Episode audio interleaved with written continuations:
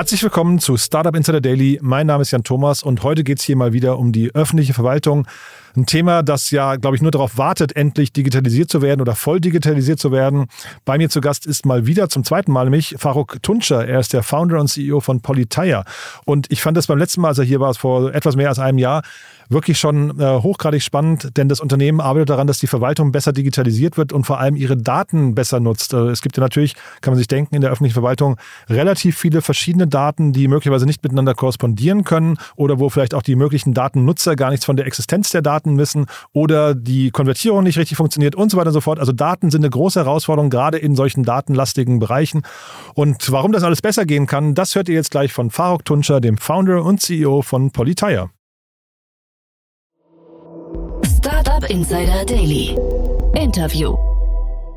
Also, dann freue ich mich sehr. Faruk Tunce ist wieder hier, Founder und CEO von Politeia. Hallo, Faruk. Hallo Jan, freue mich wieder hier zu sein. Ja, ich freue mich auch sehr. Ich hoffe, ich habe es richtig ausgesprochen. Ich habe gerade im Vorfeld schon gefragt. Es ist altgriechisch, hast du gesagt, ne? Richtig, altgriechisch für den Start. Ja, genau. Da sind wir schon mittendrin. Wir hatten ja schon mal ein wirklich ein cooles Gespräch. Ich glaube, das ist so Ende 21 gewesen, wenn ich mich richtig erinnere. Also schon ein bisschen her. Äh, war damals sehr, sehr ausführlich und hat mich total inspiriert. Aber vielleicht, also wir verlinken das auch gerne mal. Aber für die, die, die es damals nicht gehört haben, ein paar Sätze zu euch erstmal, ne? Gerne. Also wir sind Politeia, wir sind ein äh, GovTech-Venture. Das heißt, wir fokussieren uns ausschließlich auf den öffentlichen Sektor. Und wir haben eine führende Datenplattform entwickelt, mit der Verwaltungen, also Kommunen, Bund und Länder, ihre Daten besser nutzen können und für Entscheidungsfindung nutzen können. Sag mal ein paar Sätze zu den Daten. Also äh, sag mal, besser arbeiten, schneller arbeiten können bei der öffentlichen Verwaltung, das wäre ja erstmal, das wäre, das klingt wie ein Traum eigentlich, eine Musik in meinen Ohren. Aber in, auf welche Bereiche bezieht ihr euch da? Genau, also prinzipiell ist es so, alle Verwaltungen müssen in irgendeiner Form ja Faktengrundlagen für ihre Planungen, für ihre Entscheidungsfindung oder einfach auch für Rechenschaftspflichten, Informationspflichten gegenüber der Öffentlichkeit erstellen. Das läuft meistens super manuell und händisch. Das heißt, du hast oft schon maschinenlesbare Quellen, nennen sich Register, ja. Du hast deine Daten zum Beispiel als Bürger dieser Republik beim Einwohnermelderegister abgegeben, wird da gespeichert. Gibt es Gewerberegister, Unternehmensregister und so weiter und so fort. Und die ganzen Datentöpfe liegen davor, aber wenn Daten verarbeitet werden, dann läuft das noch so, das wird von der Leitungsebene angefragt und dann wandert das so durch Hierarchie so runter, egal ob du in der Stadt bist oder in einem riesigen Bundesministerium. Und da muss ein auf der Arbeitsebene jemand diese Daten dann händisch verarbeiten. Das wird rausexportiert als CSV oder Excel, wird lange drauf gewartet, wird erst angefragt beim Verantwortlichen. Und dann kommt es mal an und dann muss man es quasi händisch äh, number crunchen. Und dann kommt es in der PDF und sieht einfach furchtbar aus. Und keiner ist eigentlich happy damit, ja. Niemand ist happy. Wirklich, die Verwaltung ist vor allem nicht happy damit. Und wir lösen das, indem wir sagen, guck doch mal, die Maschinen sind maschinenlesbar. Wir bauen Konnektoren zu diesem System. Wir haben fertige Konnektoren. Wir haben einen Transformationslayer in der Datenplattform und ein Visualisierungslayer, der das dann quasi aufbereitet. Und dann hast du die immer ganz toll bereinigt, up-to-date zur Verfügung und musst diesen ganzen Prozess nicht ständig. Klingt erstmal super, dass ihr das macht, aber die, die, sag mal, die Ist-Situation, der Status Quo klingt nach einem Albtraum, oder? Ja, klar. Also ich meine, das ist für vor allem für die Verantwortlichen intern der Albtraum. Ne? Also man, man will ja, das sind ja alles Menschen, die sind da reingegangen in die Verwaltung, weil sie sagen, ich möchte einen Job machen für die öffentliche, für das öffentliche Gut, ja. Und, und auf der anderen Seite sind sie sozusagen ganz schlecht ausgestattet. Und was jetzt eben passiert, ist, dass man merkt, man kann nicht mehr auf alles Personal draufschmeißen. Etwa 30 Prozent der Verwaltungsmitarbeiterinnen und Mitarbeiter in Deutschland werden 2030 in Rente gehen. Das bedeutet, die müssen dieselben Aufgaben plus die ganzen Krisen, die noch auf uns zukommen, mit 30 Prozent weniger Leute erledigen. Und dann knirscht's halt. Und ich glaube, das ist jetzt der spannende Moment eben für Gaststätte-Companies wie uns. Und ihr seid ja optimistisch oder wie ist eure Grundstimmung? Wahrscheinlich schon, ne? Ihr seid ein Startup, ihr, ihr seht das Problem und äh, nehmt das quasi als Herausforderung zum Lösen an. Absolut. Ich bin, ich bin seit, also gibt es ja jetzt schon seit viereinhalb Jahren etwa, ich bin seit Tag eins optimistisch, weil ich bin jemand, ich gucke auf fundamentale Bewegungen, nicht auf kurzfristige Wellen. Und das ist eine fundamentale Bewegung dieses Marktes, weil du hast einfach diese Verrentungen, du hast extrem überalterte IT-Infrastruktur, die jetzt modernisiert werden muss. Und on top auf diese Verrentungen kommt noch dieser eklatante IT-Fachkräftemangel. Der trifft uns ja alle. Ich meine, du sprichst ja auch mit Startups sicherlich über diesen Fachkräftemangel. Jetzt überleg mal, du hast Tarifstrukturen als Verwaltung. Wie willst du die Leute da reinkriegen? Das ist unmöglich. deswegen ist das ein riesen äh, SaaS-Momentum da, was einfach nur jedes Jahr wir stärker spüren und äh, immer besser wird. Wie viele verschiedene Verwaltungen gibt es da? Weil also auch jetzt vielleicht dann auch Kundengruppen für euch, aber das klingt ja jetzt erstmal so, als hätte quasi jede Kommune ihre eigene Verwaltung. Dann hast du irgendwie so Landes- und Bundes- oder Kreisbehörden wahrscheinlich noch dazwischen. Ne? Ja, wie viele gibt es da? Ja, also es sind europaweit über 100.000 ähm, sozusagen Entitäten, die man da ansprechen kann. Du musst ja so überlegen, ne? du hast ja quasi in jedem Land hast du irgendwie eine lokale Ebene, dann so eine Zwischenebene, ob das jetzt Länder sind oder Departements, Frankreich oder was anderes. Und dann hast du natürlich noch die nationale Ebene und dann gibt es ja auch darüber die EU oder die supranationalen Organisationen. Und die alle, Kommunen sind sowas wie so kleine Unternehmen, kleine mittlere Unternehmen für sich. Und die, die großen Landesbehörden, nachgelagerte Behörden, Agenturen aller Art sind natürlich in sich nochmal komplexe Organisationen, die ganz viele Organisationseinheiten haben, die unterschiedliche Aufgaben erledigen. Zum Teil mit ganz, ganz viel Operations, ja, wenn du die Polizei anschaust oder Schule ja, organisierst mit ganz vielen Lehrerinnen und Lehrern. Und da ist sozusagen die, die Musik. Und deswegen ist auch nicht von irgendwoher, dass etwa die Hälfte des BIPs in Europa direkt oder indirekt von äh, Staatsausgaben generiert wird. Wer hat denn dann hinterher jetzt überhaupt Druck? Also ähm, ich habe vorhin jetzt verstanden, die Mitarbeiter möchten eigentlich alle von den Verwaltungen, aber wer sind denn eure Ansprechpartner und vor allem haben die irgendwie so, so eine Art KPI, mit der sie dann quasi auch gemessen werden? Ja, ich meine, die Grund-KPI, mit der demokratische Institution gemessen werden, sind die Wahlen, ne? Das sind die obersten sozusagen, die, äh, wenn du nicht deliverst, aber andererseits haben die natürlich selber ihre ihre KPIs für sich. Ich kann mal ein Beispiel nehmen. Aber, aber eine kurze Frage, also das Finanzamt habe ich noch nie gewählt, offen gestanden. Ja? Nee, klar, aber wenn, wenn, wenn die Grundsteuer oder ne, wenn da Dinge nicht laufen, wird natürlich schon öffentlicher Druck gemacht. Ne? So ist es ja nicht, aber du hast recht. Aber, aber hast, du, hast du das Gefühl, das, das wirkt sich dann auch aus? Also irgendwie mein Gefühl ist, das sind eigentlich zwei verschiedene Welten, aber mag jetzt meine Wahrnehmung nur sein. Das sind schon, also es sind schon sozusagen zwei verschiedene Logiken. Ne? Das eine ist die, das, der politische Raum, der andere ist die Verwaltung. Die Verwaltung ist beständig, das sind dieselben Menschen, das sind professionelle Leute und da ist der politische Raum. Aber der politische Raum ist natürlich dafür verantwortlich, Veränderungen reinzubringen und da gibt es natürlich schon eine Bewegung. Und die Bewegung kommt eigentlich aus meiner Sicht fundamental aus der Verwaltung selbst, weil Fachkräftemangel, weil die Welt einfach schneller dreht als früher, weil alles andere digitalisiert ist und du nicht. Da merkst du das ja, dann bewegst du dich viel langsamer während alle sich schneller bewegen. Und ich glaube, das ist jetzt mittlerweile auch in der Verwaltung angekommen. Und das große Thema, was jetzt alle haben, ist im Grunde, wie managen wir das auf die Art und Weise, dass wir uns nicht sozusagen ausverkaufen, ne? unsere Souveränität nicht verlieren.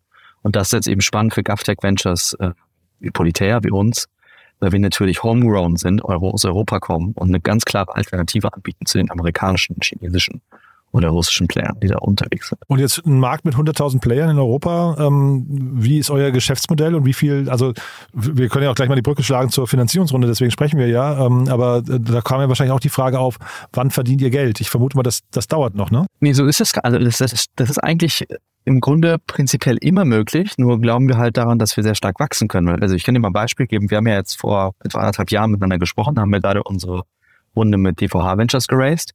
Das Geld ähm, haben wir aufgenommen und direkt äh, übersetzt inzwischen, wenn man hier je nach Quartal so schaut, 5 bis 8x quasi Year-on-Year Growth. Und das war sofort, das hat sich sofort niedergeschlagen. Und das ist einfach das Spannende. Es gibt einen ultra großen Bedarf. Und wir sehen einfach, dass es bei uns äh, sozusagen richtig investiert ist, da jetzt nochmal ins Wachstum zu gehen. Prinzipiell sind aber Verwaltungen sehr solide aufgestellt. Du siehst, sie sind antizyklisch, die Krisen treffen sie nicht so hart, sie können sich rekapitalisieren am Markt. Wir haben ja gerade einen Downturn, gibt sehr viele Layoffs. Es gibt einen Grund, warum wir gewachsen sind und warum wir auch noch weiter wachsen werden, weil diese Kundengruppe eben enormen Bedarf hat und gleichzeitig natürlich auch sehr zahlungskräftig ist, pünktlich zahlt und natürlich auch im Voraus.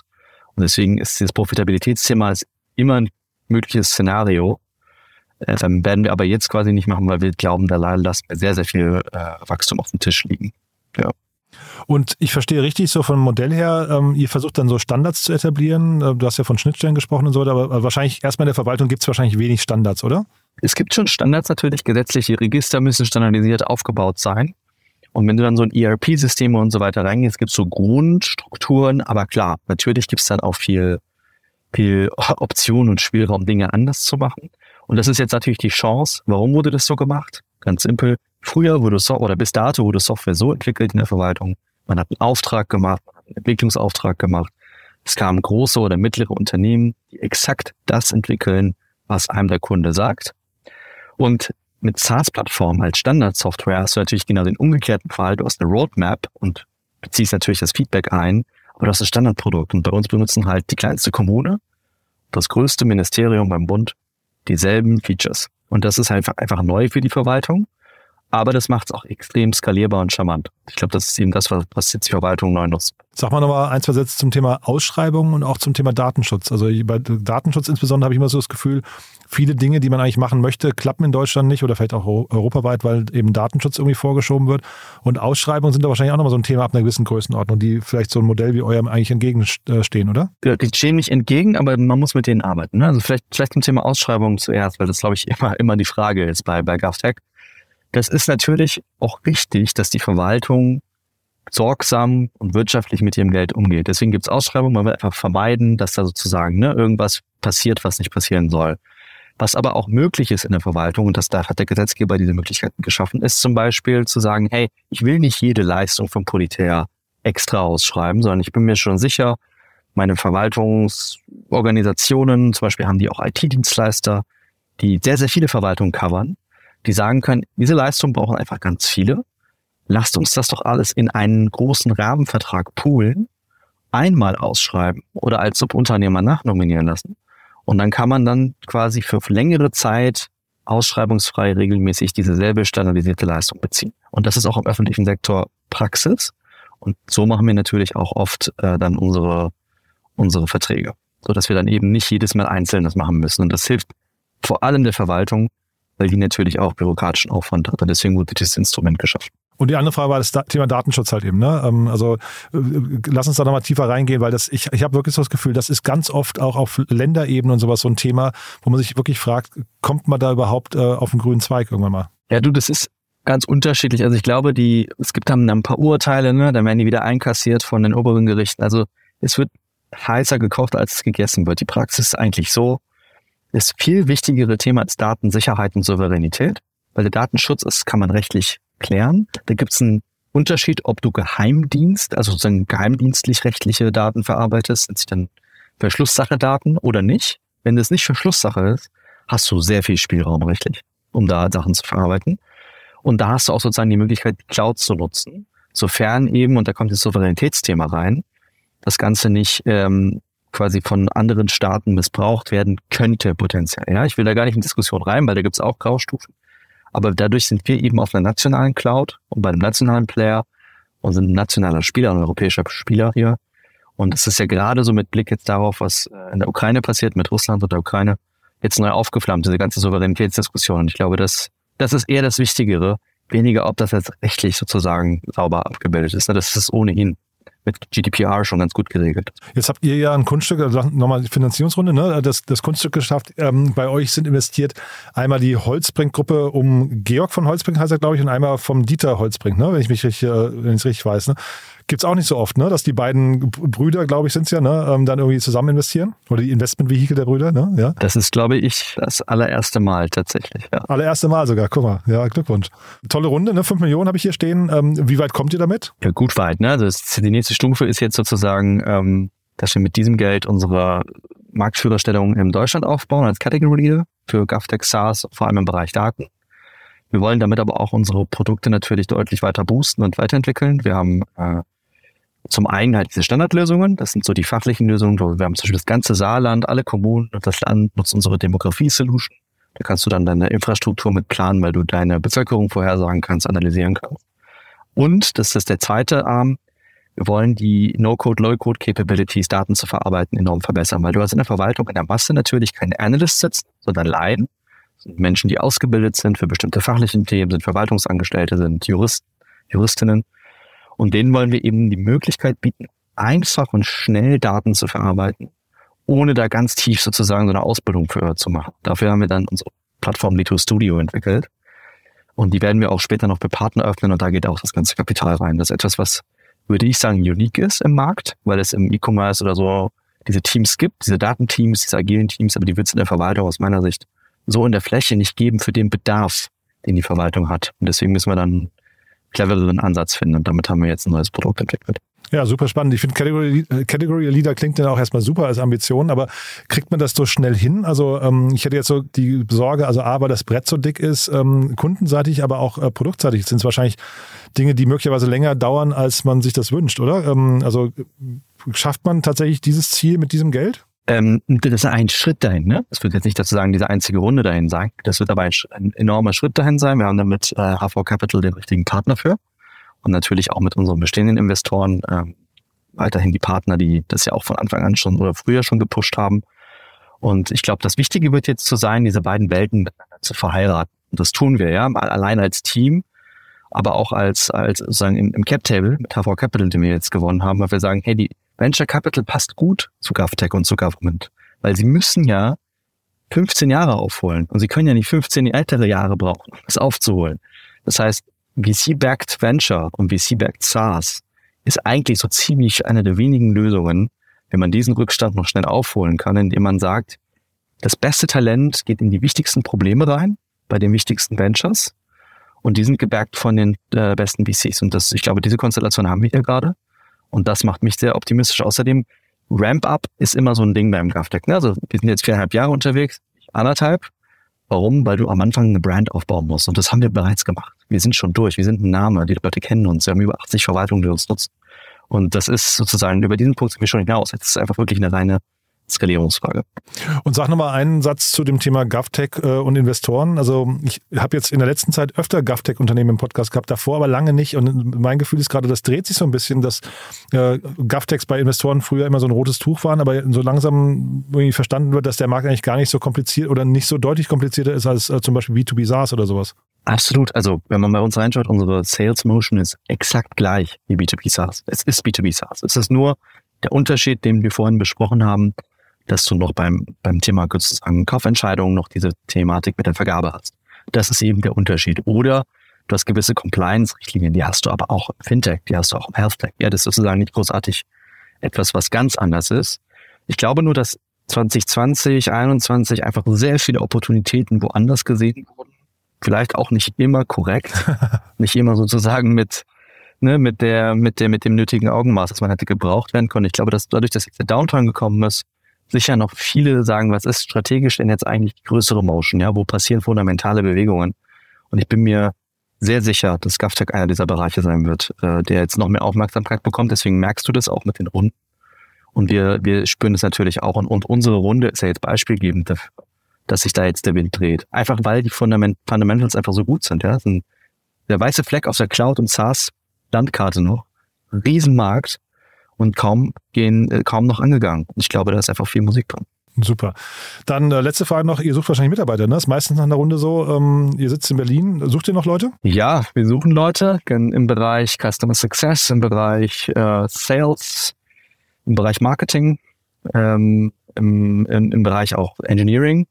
Also auf jeden Fall auf unsere Website gehen, www.politea.de oder politea.com. Da auf Careers, da sind unsere Stellen. Du, da hat mir jetzt großen Spaß gemacht, Faruk. Äh, haben wir irgendwas Wichtiges vergessen für den Moment? Ich glaube nicht. Vielen Dank erstmal. Ja, toll. Und dann, ja, ich sag mal, bis zum nächsten Mal hoffentlich, ne? Ich freue mich. Bis dahin, Jan. Ciao, ciao. Startup Insider Daily, der tägliche Nachrichtenpodcast der deutschen Startup-Szene. Ja, das war Faruk Tunscher, Founder und CEO von Politeia. Ein sehr cooles Gespräch, finde ich. Wir werden auch nochmal verlinken, das Gespräch vom letzten Mal. Da wird noch ein bisschen klarer die große Mission, das große Bild, das Politeia verfolgt. Ich finde es nämlich wirklich super spannend und ich finde, von der Sorte Unternehmen brauchen wir viel mehr. Von daher auch schön zu sehen, dass äh, VCs mehr und mehr scheinbar in GovTech-Unternehmen investieren, auf dass die Verwaltungen dieser Welt und die Behörden dieser Welt, ja, ich sag mal so ein bisschen Startup-esker werden, also mehr und mehr von diesem Startup-Spirit abbekommen. Ich glaube, das täte uns allen gut und vor allem, und das hat Faruk, finde ich, gerade richtig gut gesagt, dort arbeiten ja eben auch Menschen und es wäre natürlich schade, wenn da so quasi so zwei Zeitalter entstehen. Einmal die schnelle Digitalwelt und dann eben die öffentliche Verwaltung, die ja eigentlich eine Infrastruktur ist für uns alle. Von daher, ja, tolles Thema finde ich. Ich drücke dir die Daumen und wenn es euch gefallen hat, ihr habt ja gerade gehört, zum einen Politeia sucht noch Mitarbeiter und Mitarbeiterinnen, gerne bewerben, auf dass es noch schneller geht und ansonsten gerne diesen Podcast weiterempfehlen. Vielleicht kennt ihr ja zufällig einen Bürgermeister, einen Finanzamts- oder Katasteramtsmitarbeiter oder Mitarbeiterin oder irgendjemanden in der öffentlichen Verwaltung, der oder die in diese Folge mal reinhören sollten, dann auch dafür vielen, vielen Dank und und ansonsten euch danke fürs Zuhören und ich hoffe, wir hören uns nachher wieder bei der nächsten Folge oder ansonsten morgen. Bis dahin alles Gute. Ciao, ciao.